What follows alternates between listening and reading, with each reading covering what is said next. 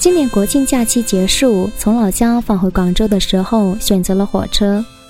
下午两点多，站台最后一名旅客提着行李走上车厢后，火车咔嚓咔嚓往前开。许久，热闹的车厢也终于渐渐的安静下来。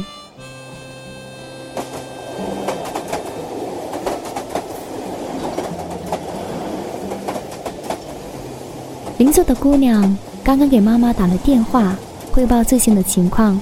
妈妈，你不用安慰我，我已经调整好我自己的情绪了，没有太多时间来悲伤。看姑娘模样，二十来岁，所谓的悲伤，在这个年纪，不是考砸了，就是失恋了吧？但其实都没什么。车厢内继续播放着轻松的音乐，偶尔到站前广播到站的消息，然后车厢内又安静的只剩下音乐了。车窗外快速闪过的风景，午后三点，阳光刚刚好。车厢内，对面的情侣在吃过提前准备好的零食后，最终无敌困意，已经双双趴下休息了。我拿出手机翻看刚刚上车前拍的照片，心里甚是喜欢，于是把袋子里装着的素描纸和笔兴致勃勃地画了起来，不亦乐乎。火车咔嚓咔嚓往前开，车厢内安静得只剩下音乐。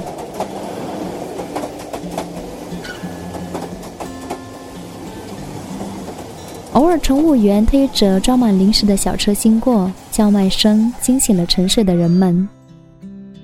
距离上一次搭火车，到底是什么时候了呢？我已经记不太清楚了。自从大学毕业后，我基本每次回家都搭汽车，因为火车实在太难抢票了。曾经试过一次买不到票，站了七八个小时回家。并且经历了一次差点被盗行李的惊险遭遇之后，搭火车不再是我出行或者是回家的首选。哪怕汽车的气味我再闻不惯，闭着眼睛睡上几觉，醒来也就差不多到家了。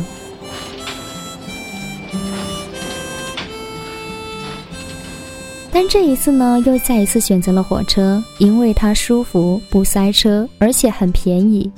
但是它会晚点，在途中也常常会因为避让其他快车而暂停。这一次，在距离广州火车站只有一两公里的地方，再次因为避让其他火车而停了整整一个多小时。坐火车最多的是读大学的时候，每一次来回都是坐火车，足足十三个小时。零八年秋天去大学报道的时候，那是我第一次搭火车。那是一种旭日东升的时候就出发，却在夕阳下山之后依旧没有到达终点的漫长旅程。当时跟我一起同去的是我的父亲，这是我第一次跟父亲去这么远的地方。早早搭车下市里的火车站，因为第一次搭火车，心里充满了期待又忐忑。一个人去千里之外的另一座陌生的城市读书，心里不是不害怕的。也正因为如此，父亲不放心送我一起过去。这也是他第一次搭火车去那么远的地方。在火车上，我们遇到了很多像我们这样的父女组合，都一样送子女去上大学。在漫长的路途中，发现以前很多不认识的人，却因为相同的目的地，大家很快熟络起来。父亲们聊他们的，我们玩自己的。有的同学经验丰富，提前准备好了扑克牌，所以火车启动之后，咔嚓咔嚓往前开，我们车厢内早已经传出打牌的欢声笑语。但是十三个小时实在太长了，牌打腻了，带来的零食吃光了。太阳也下山了，却依旧没有听到终点站的广播消息。而最终火车到站的时候，已接近深夜十二点。这也是第一次到这座陌生城市，夜已深，什么都看不清，不知道它到底长什么样。最后怎么下的火车回的学校已经不太记得了，只是记得火车到站的时候，有几位同乡会的师兄师姐出来接风，很温暖。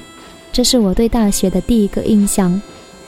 回到学校，在校的其他同乡会也早就包好了粥，拿到学校行政楼门前。这是大学四年里吃到最好的一顿粥。之后，每次回家或者是去学校，不再寂寞，有同乡，有同学的陪伴。在大二那年去北京实习的时候。一起同去的几个同学跟师姐，那一次在火车上经历了三天两夜，足足三十多个小时。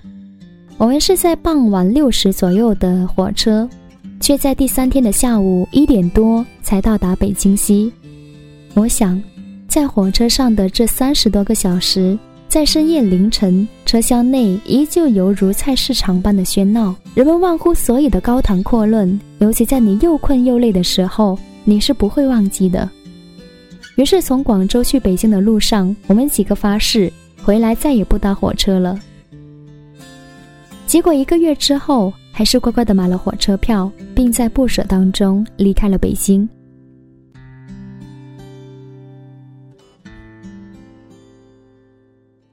而现在，大学的美好时光早就一去不复返，但每一次出行，如果可以。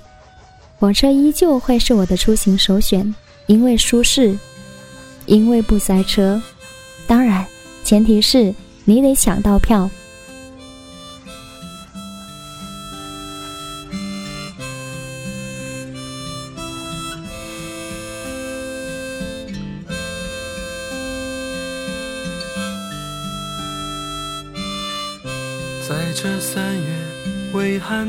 晚上。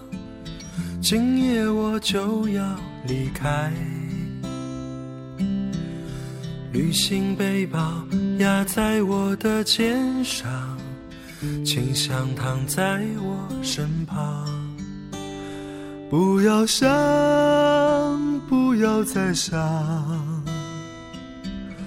往事不要再回想。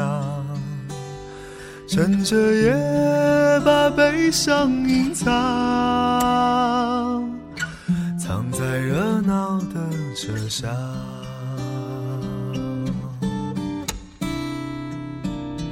拥挤的列车，请你带我走，留下他送我的忧愁。悲伤的列车，带我离开。我也许不再回来，深夜的列车，请你带走我，你是否不会难过？悲伤的列车不再回头，在我流泪的时候。悲伤的列车不再回头，在我想你的时候。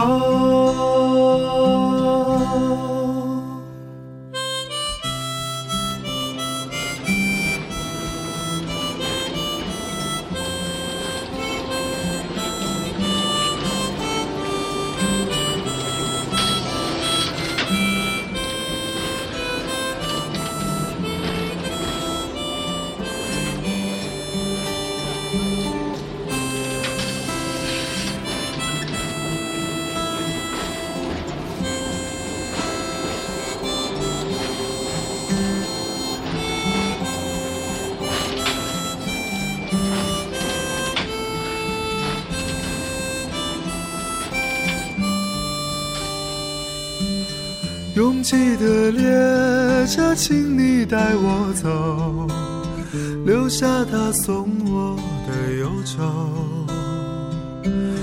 悲伤的列车带我离开，我也许不再回来。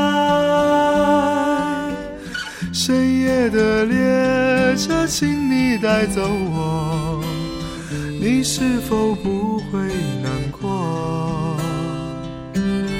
悲伤的列车不再回头，在我流泪的时候。悲伤的列车不再回头，在我想你的时候。